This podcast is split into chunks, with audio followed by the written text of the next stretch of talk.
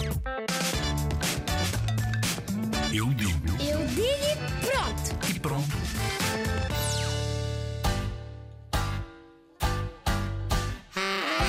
Não se deve deitar plástico para hum, o chão porque ele depois voa, vai para o mar e os animais hum, marinhos comem o plástico e depois ficam doentes e, e acabam por morrer.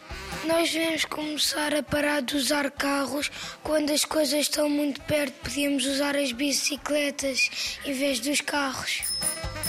Para além de não deitarmos lixo para o chão, também temos de dizer às fábricas para não trabalharem, mas porque às vezes elas deitam por uma chaminé enorme uma grande quantidade de fumo e isso está a poluir o ar.